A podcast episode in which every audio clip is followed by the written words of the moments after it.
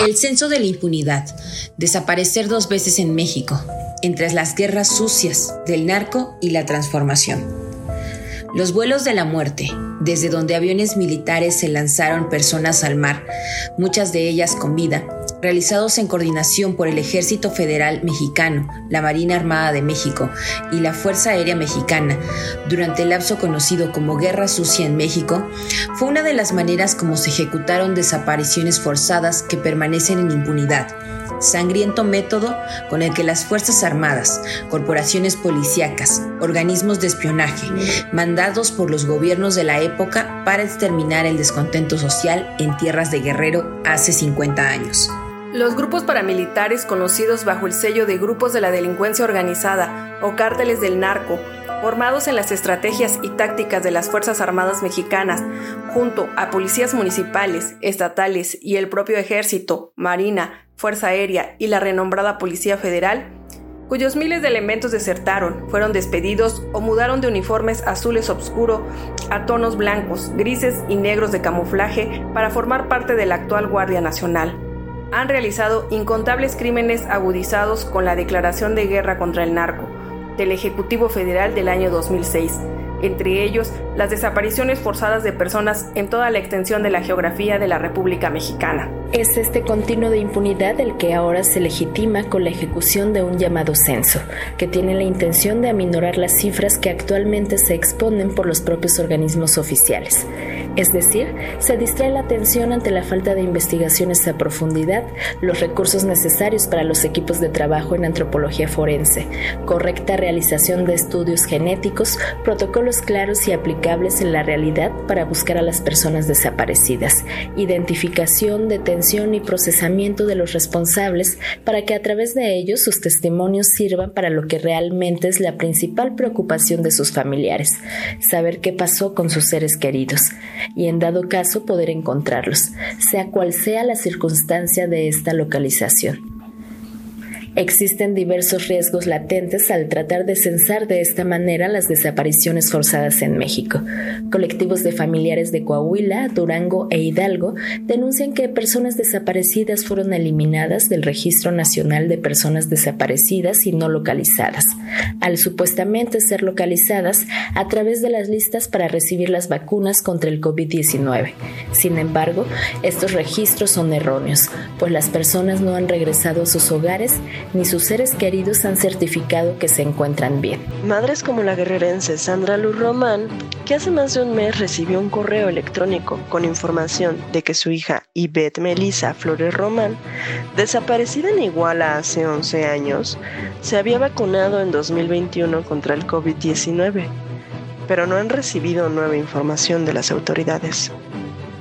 Han pasado muchos días y ya no regresaron a decirme algo nosotros buscamos la plataforma de vacunación, fuimos a la Secretaría de Bienestar y nos informan que no tienen ni un solo dato. O sea, ya cambiaron la jugada. Y pareciera entonces que no, que nunca existió ese registro de vacunación. A este respecto se encuentra el artículo Ubican mediante censo vivas a personas desaparecidas y depuran el registro escrito por Camelia Muñoz. Es así que frente a esta impunidad, familias siguen arriesgando sus vidas, al no existir castigo a los responsables. Estos mismos pasan de una administración de gobierno municipal, estatal o federal a la subsecuente, que mantiene puestos de alto mando en las fuerzas de seguridad y armadas, y que tiene todos los recursos y poder a su favor para seguir encubriendo su responsabilidad. Prueba de ello son dos consecuencias aberrantes el asesinato de familiares que buscan sus seres queridos o ser víctimas de desaparición forzada, las más de las veces tras ser amenazados. Cabe recordar que tras la crueldad ejecutada por las fuerzas de seguridad el 25 de noviembre de 2006, en la represión final que desarticuló la movilización social conocida como Asamblea Popular de los Pueblos de Oaxaca, helicópteros de la Marina con detenidas y detenidos a bordo tomaron curso rumbo a la costa, sobrevolaron el mar y amenazaron con tirarlos al mar, es decir, diferentes elementos policíacos y militares. En otra época a los de los vuelos de la muerte en Guerrero, pero amenazando con ejecutar los mismos crímenes,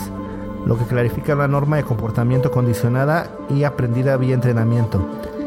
el saldo final de personas desaparecidas durante el conflicto del año 2006 en Oaxaca jamás fue precisado. Centrarse en desaparecer cifras para disminuir porcentajes a través de un censo no evita que desapariciones y asesinatos sigan ocurriendo, vinculados, como se ha comprobado durante años, a intereses relacionados con el despeje de territorios en beneficio de mineras, consorcios empresariales energéticos, proyectos y megaproyectos gubernamentales, íntimamente relacionados con la totalidad del sistema político en sus vertientes militares y civiles, sustentado en cacicazgos locales que van de un partido político a otro según su conveniencia electoral en cada periodo de votaciones. La impunidad da la oportunidad de tomar la iniciativa de represión y criminalidad a políticos, militares, policías y delincuencia organizada. Desde septiembre de 2014, más de una vez se ha replicado la amenaza por parte de policías y militares con detenidos en los más diversos escenarios. Les vamos a hacer lo mismo que a los de Ayotzinapa. De esta manera, este censo impulsado desde el gobierno federal tiene implicaciones administrativas, legales, judiciales, por no llevar el tema al campo ético pero centra su sentido y razón de ser en el propósito de lavar la cara mediáticamente a esta administración en el contexto político electoral rumbo a la siguiente votación presidencial. En investigaciones que no profundizan para encontrar las redes de complicidad y a los ejecutores de las desapariciones forzadas, pues las altas cúpulas militares y la clase política en su conjunto es responsable directa por la ejecución de estos actos o corresponsable por omisión de no realizar decisivamente lo necesario para localizar a miles de personas. La exigencia de esclarecimiento, verdad y justicia se ha mantenido en algunos casos por décadas. Tal es el caso de la Unión de Colectivos de Familias y Víctimas de la Guerra Sucia, que exigen al gobierno federal obliga a declarar a 300 militares que participaron en la desaparición, tortura y asesinato en esa época, incluidos los vuelos de la muerte, y que han sido identificados por la Comisión de Acceso a la Verdad, el esclarecimiento histórico y el impulso a la justicia de las violaciones graves a los derechos humanos cometidas de 1965 a 1990. En resumen, el fondo de la tragedia no se reduce a los menores o mayores porcentajes de una estadística. La crueldad en la vida cotidiana de quienes tienen a una persona querida desaparecida permanece. Y la única manera de tratar de aminorarla, aunque sea en una de las dimensiones de esta tragedia, dentro de lo humanamente posible, y que no se siga extendiendo a más familias, es sencilla, enormemente necesaria y urgente saber dónde están. Y a ese propósito han destinado lo que les reste de sus vidas, hasta encontrarlas y encontrarlos.